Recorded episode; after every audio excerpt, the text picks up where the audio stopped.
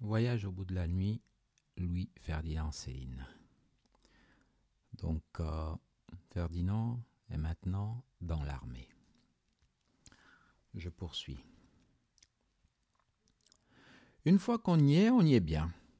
Ils nous firent monter à cheval, et puis, au bout de deux mois qu'on était là, dessus, remis à pied. Peut-être à cause que ça coûtait très cher. Enfin, un matin, le colonel cherchait sa monture, son ordonnance était partie avec. On ne savait où. Dans un petit endroit, sans doute, où les balles passaient moins facilement qu'au milieu de la route. Car c'est là précisément qu'on avait fini par se mettre, le colonel et moi. Au beau milieu de la route, moi tenant son registre où il inscrivait des ordres. Tout au loin, sur la chaussée, aussi loin qu'on pouvait voir, il y avait deux points noirs au milieu, comme nous, mais c'étaient deux Allemands, bien occupés à tirer depuis un bon quart d'heure. Lui, notre colonel, savait peut-être pourquoi ces deux gens-là tiraient, les Allemands aussi. Peut-être qu'il savait, mais moi, vraiment, je ne savais pas. Aussi loin que je cherchais dans ma mémoire, je ne leur avais rien fait aux Allemands. J'avais toujours été bien aimable et bien poli avec eux. Je les connaissais un peu, les Allemands. J'avais même été à l'école chez eux, étant petit, aux environs de Hanovre. J'avais parlé leur langue. C'était alors une masse de petits crétins gueulards avec des yeux pâles et furtifs comme ceux des loups. On allait toucher ensemble les filles après l'école, dans les bois d'alentour, on, on, tirait aussi à l'arbalète ou au pistolet qu'on achetait, même quatre marques. On buvait de la bière sucrée. Mais de là à nous tirer maintenant dans le coffret, sans même venir nous parler d'abord, et en plein milieu de la route, il y avait de la marge et même un abîme. Trop de différences. La guerre, en somme, c'était tout ce qu'on ne comprenait pas. Ça ne pouvait pas continuer. Il s'était donc passé dans ces gens-là quelque chose d'extraordinaire que je ne ressentais moi pas du tout. J'avais pas dû m'en apercevoir. Mes sentiments toujours n'avaient pas changé à leur égard. J'avais comme envie, malgré tout, d'essayer de comprendre leur brutalité, mais plus encore, j'avais envie de m'en aller, énormément, absolument, tellement tout cela m'apparaissait soudain comme l'effet d'une formidable erreur. Dans une histoire pareille, il n'a rien à faire, il n'y a qu'à foutre le camp, que je me disais après tout. Au-dessus de nos têtes, à deux millimètres, à un millimètre peut-être, des tempes, venaient vibrer l'un derrière l'autre ces longs fils d'acier, tentant que tracent les balles qui veulent nous tuer dans l'air chaud d'été. Jamais je ne m'étais senti aussi inutile parmi toutes ces balles et les lumières de ce soleil. Une immense universelle moquerie. Je n'avais que vingt ans d'âge à ce moment-là. Ferme déserte au loin, des églises vides et ouvertes, comme si les paysans étaient partis de ces hameaux pour la journée, tous, pour une fête à l'autre bout du canton, et qu'ils nous eussent laissé en confiance tout ce qu'ils possédaient, leurs campagnes, leurs charrettes, brancards en l'air, leurs champs, leurs enclos, la route, les arbres, et même les vaches, un chien avec sa chaîne. Tout quoi. Pour qu'on se trouve bien tranquille, à faire ce qu'on voudrait, pendant leur absence. Ça avait l'air gentil de leur part. Tout de même, s'ils n'étaient pas ailleurs, que je me disais. S'ils avaient encore eu du monde par ici, on ne serait sûrement pas conduit à cette ignoble façon, aussi mal. On n'aurait pas osé devant eux, mais il n'y avait plus personne pour nous surveiller. Plus que nous, comme des mariés qui font des cochonneries quand tout le monde est parti. Je me pensais aussi, derrière un arbre, que j'aurais bien voulu le voir ici, moi, le Dourled, dont on m'avait tant parlé, m'expliquait comment qu'il faisait lui quand il prenait une balle en plein bidon. Ces Allemands, croupis sur la route têtus et tirailleurs, tiraient mal, mais il semblait avoir des balles à en revendre, des pleins, magasins sans doute. La guerre, décidément, n'était pas terminée. Notre colonel, il faut dire ce qui est, manifestait une bravoure stupéfiante. Il se promenait au beau milieu de la chaussée, et puis le long, en large, parmi les trajectoires, aussi simplement que s'il avait attendu un ami sur le quai de la gare, un peu impatient seulement. Moi d'abord la campagne, faut que je dise tout de suite, j'ai jamais pu la sentir, je l'ai toujours trouvée triste, avec ses bourbiers qui n'en finissent pas, ses maisons où les gens n'y sont jamais, et ses chemins qui vont nulle part. Mais quand on y ajoute la guerre en plus, c'est à pas y tenir. Le vent s'était levé brutal de chaque côté des talus. Les peupliers mêlaient leurs rafales de feuilles aux petits bruits secs qui venaient de là-bas sur nous. Ces soldats inconnus nous rataient sans cesse, mais tout en nous entourant de mille morts, on s'en trouvait comme habillé. Je n'osais plus remuer. Le colonel, c'était donc un monstre à présent. J'en étais assuré. Pire qu'un chien. Il n'imaginait pas son trépas. Je conçus en même temps qu'il euh, devait y en avoir beaucoup des comme lui dans notre armée, des braves, et puis tout autant sans doute dans l'armée d'en face. Qui savait combien? Un, deux, plusieurs millions peut-être en tout? Dès lors, ma frousse devint panique. Avec des êtres semblables, cette imbécilité infernale pouvait continuer indéfiniment. Pourquoi s'arrêterait-il? Jamais je n'avais senti plus implacable sentence des hommes et des choses. Serais-je donc le seul lâche sur la terre? pensai-je. Avec quel effroi Perdu par deux millions de fous héroïques et déchaînés, armés jusqu'aux cheveux, avec casque, sans casque, sans cheveux, sur moto, hurlant, en auto, sifflant, tirailleurs, comploteurs, volant, à genoux, creusant, se défilant, caracolant dans les sentiers, pétaradant, enfermés sur la terre, comme dans un cabanon pour y tout détruire. Allemagne, France et continent, tout ce qui respire, détruire, plus enragés que les chiens, adorant leur rage, ce que les chiens ne font pas, cent mille fois plus enragés que mille chiens et tellement plus vicieux. Nous étions jolis, décidément, je le concevais. Je m'étais embarqué dans une croisade apocalyptique. On est puceau de l'horreur comme on l'est de la volupté. Comment aurais-je pu me douter, moi, de cette horreur en quittant la place Clichy? Qui aurait pu prévoir, avant d'entrer vraiment dans la guerre, tout ce que contenait la sale âme héroïque et fainéante des hommes? À présent, j'étais pris dans cette fuite en masse, vers le meurtre en commun, vers le feu. Ça venait des profondeurs et c'était arrivé. Le colonel ne bronchait toujours pas. Je le regardais recevoir sur le talus des petites lettres du général qu'il déchirait ensuite menu, les ayant lues sans hâte entre les balles. Dans aucune d'elles, il n'y avait donc l'ordre d'arrêter net cette abomination. On ne lui disait donc pas d'en haut qu'il y avait méprise. Abominable erreur, Maldon, qu'on s'était trompé, que c'était des manœuvres pour rire, qu'on avait voulu faire et pas des assassinats. Mais non, continuez, colonel, vous êtes dans la bonne voie. Voilà sans doute ce que lui écrivait le général des entrailles de la division, notre chef à tous, dont il recevait une enveloppe chaque cinq minutes par un agent de la liaison que la peur rendait chaque fois un peu plus vert et foireux. J'en aurais fait mon frère peureux de ce garçon-là, mais on n'avait pas le temps de fraterniser non plus. Donc pas d'erreur. Ce qu'on faisait à se tirer dessus comme ça, sans même se voir, n'était pas défendu. Cela faisait partie des choses qu'on peut faire sans mériter une bonne engueulade. C'était même reconnu, encouragé, sans doute, par les gens sérieux, comme le tir au sort, les fiançailles, la chasse, à court. Rien à dire. Je venais de découvrir d'un coup la guerre tout entière. J'étais dépucelé. Faut être à peu près seul devant elle, comme je l'étais à ce moment-là, pour bien la voir, la vache, en face et de profil. On venait d'allumer la guerre entre nous et ceux d'en face, et à présent ça brûlait comme le courant entre deux charbons de la lampe à. Et il n'était pas prêt de s'éteindre le charbon. On y passerait tous, le colonel comme les autres. Tout mariole qu'il semblait être sa carne se ferait pas plus de rôti que la mienne quand le courant d'en face lui passerait entre les deux épaules. Il y a bien des façons d'être condamné à mort. Ah, combien je n'aurais pas donné à ce moment-là pour être en prison au lieu d'être ici, moi, crétin. Pour avoir, par exemple, quand c'était si facile, prévoyant, voler quelque chose quelque part, quand il y avait eu temps encore. On y pense à, on ne pense à rien. De la prison, on en sort vivant, pas de la guerre. Tout le reste, c'est des mots. Si seulement j'avais encore eu le temps, mais je ne l'avais plus. Il n'y avait plus rien à voler.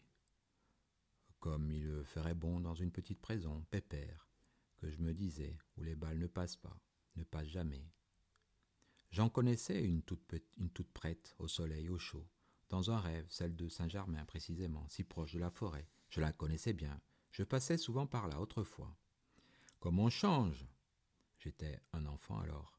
Elle me faisait peur, la prison. C'était. C'est que je ne connaissais pas encore les hommes.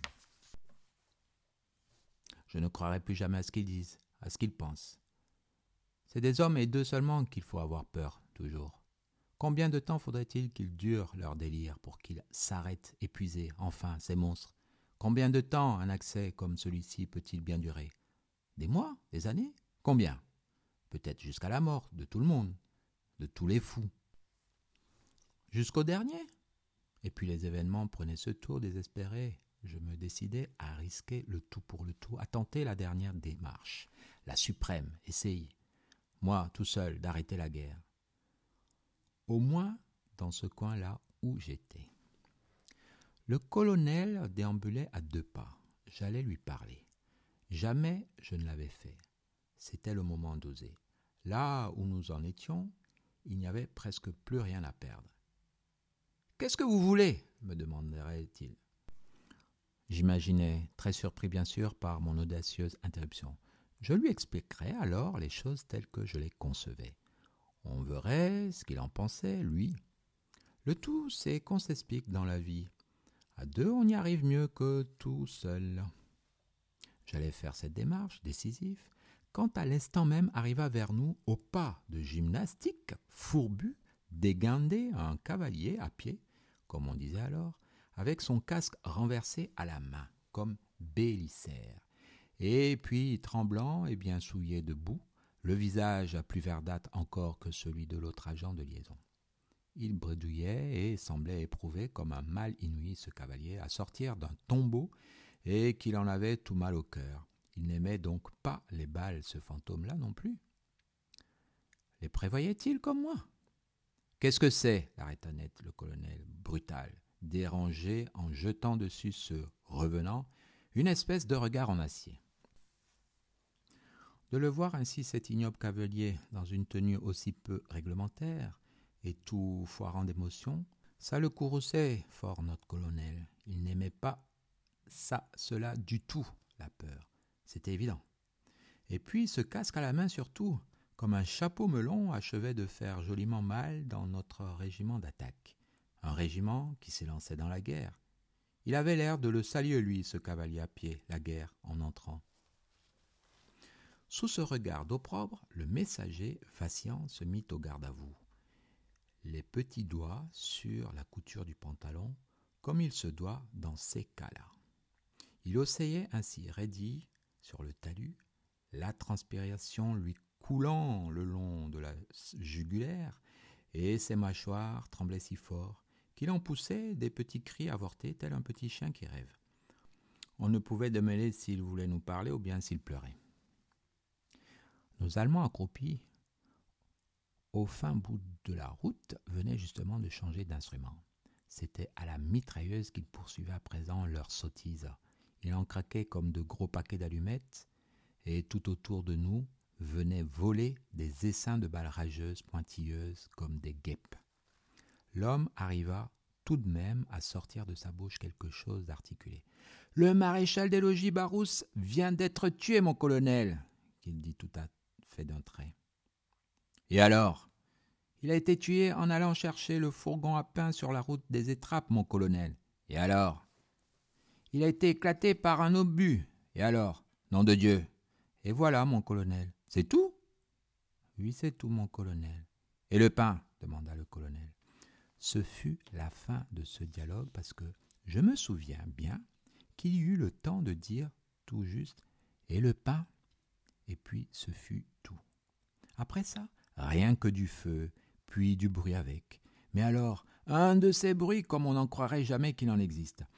On a eu tellement plein les yeux, les oreilles, le nez, la bouche, tout de suite du bruit, que je croyais bien que c'était fini, que j'étais devenu du feu et du bruit moi-même. Et puis non, le feu est parti. Le bruit est resté longtemps dans ma tête, et puis les bras et les jambes qui tremblaient comme si quelqu'un vous les secouez de derrière. Ils avaient l'air de me quitter, et puis ils me sont restés quand même, mes membres. Dans la fumée qui piquait les yeux encore pendant longtemps, l'odeur pointue de la poudre et du soufre nous restait comme pour tuer les punaises et les puces de la terre entière. Tout de suite après ça, j'ai pensé au maréchal des logis, Barousse, qui venait d'éclater comme l'autre nous l'avait appris. C'était une bonne nouvelle, tant mieux que je me pensais tout de suite ainsi. C'est une bien grande charogne en, moins sur, euh, dans le régiment. Il avait voulu me faire passer au conseil pour une boîte de conserve. Chacun sa guerre, que je me dis. De ce côté-là, faut en convenir de temps en temps, elle a l'air de servir à quelque chose, la guerre. J'en connaissais bien encore, trois ou quatre, dans le régiment, de sacrées ordures que j'aurais aidé bien volontiers à trouver un obus comme Barousse. Quant au colonel, lui, je ne lui voulais pas de mal. Lui pourtant aussi il était mort. Je ne le vis plus, tout d'abord c'est qu'il avait été déporté sur le talus, allongé sur le flanc par l'explosion et projeté jusque dans les bras du cavalier à pied, le messager, fini lui aussi. Ils s'embrassaient tous les deux pour le moment et pour toujours, mais le cavalier n'avait plus sa tête. Rien qu'une ouverture au-dessus du cou, avec du sang dedans qui mijotait en glouglou, comme de la confiture dans la marmite. Le colonel avait son ventre ouvert, il en faisait une sale grimace. Ça avait dû lui faire du mal, ce coup-là, au moment où c'était arrivé. Tant pis pour lui. S'il était parti dès les premières balles, ça ne lui serait pas arrivé. Toute cette viande saignait énormément ensemble. Des obus éclataient encore, à la droite et à la gauche de la scène. J'ai quitté ces lieux sans insister, joliment heureux d'avoir un aussi beau prétexte pour foutre le camp. J'en chantonnais même un brin en titubant, comme quand on finit une bonne partie de cantonade, qu'on a les jambes un peu drôles. Un seul obus, c'est vite arranger les affaires tout de même avec un seul obus, que je me disais. Ah, dis donc, que je me répétais tout le temps. Ah, dis donc. Il n'y avait plus personne au bout de la route. Les Allemands étaient partis. Cependant, j'avais appris très vite ce coup-là à ne plus marcher désormais que dans les profils, le profil des armes. J'avais hâte d'arriver au campement pour savoir s'il y en avait d'autres au régiment qui avaient été tués en reconnaissance. Il doit y avoir des bons trucs aussi, que je me disais encore, pour se faire faire prisonnier. Ça et là, des morceaux de fumée acre s'accrochaient aux mottes. Ils sont peut-être tous morts à l'heure actuelle, que je me demandais. Puisqu'ils ne veulent rien comprendre à rien, c'est ça qui serait avantageux et pratique, qu'ils soient tous tués très vite. Comme ça, on finirait tout de suite. On rentrerait chez soi. On repasserait peut-être à Place Clichy en triomphe. Un ou deux seulement qui survivraient. Dans mon désir, des gars gentils et bien balancés derrière le général. Tous les autres seraient morts, comme le colon, comme Barousse, comme Vanaille, une autre vache, etc. On nous couvrirait de décorations, de fleurs, on passerait sous l'arc de triomphe. On entrerait au restaurant et on vous servirait sans payer. On paierait plus, plus rien. Jamais plus de la vie. On est les héros, qu'on dirait au moment de la note, des défenseurs de la patrie, et ça suffirait. On paierait avec euh, des petits drapeaux français. La caissière refuserait même l'argent des héros, et même elle vous en donnerait, avec des baisers, qu'on passerait devant sa caisse. Ça vaudrait la peine de vivre. Je m'aperçus en fuyant que je saignais du bras, mais un peu seulement, pas une blessure suffisante du tout, une écorchure. C'était à recommencer. Il se mit à pleuvoir, les champs des flancs de Bavel au sale. Encore pendant longtemps, je n'ai rencontré personne. Rien que le vent et puis, peu après, le soleil. De temps en temps, je ne savais où, une balle comme ça, à travers le soleil et l'air, me cherchait guirette entêté à me tuer dans cette solitude, moi. Pourquoi? Jamais plus, même si je vivais encore cent ans, je ne me promènerais à la campagne. C'était juré. Alors donc, euh, on vient d'assister à une scène euh, terrible. on voit l'explosion du colonel et le messager là qui, euh, qui se retrouvent bras dans les bras. C'est une scène qui est vraiment extraordinairement bien décrite. J'aime bien ce passage. où il dit euh, toutes ces viandes saignaient énormément ensemble. Et c'est à retenir. Hein. Toutes ces viandes saignaient énormément ensemble. Ou finalement, la boucherie de la guerre euh, est très très bien euh, illustrée par cette phrase qui tombe comme une description. Toutes ces viandes saignaient énormément ensemble. C'est horrible et tellement beau à la fois.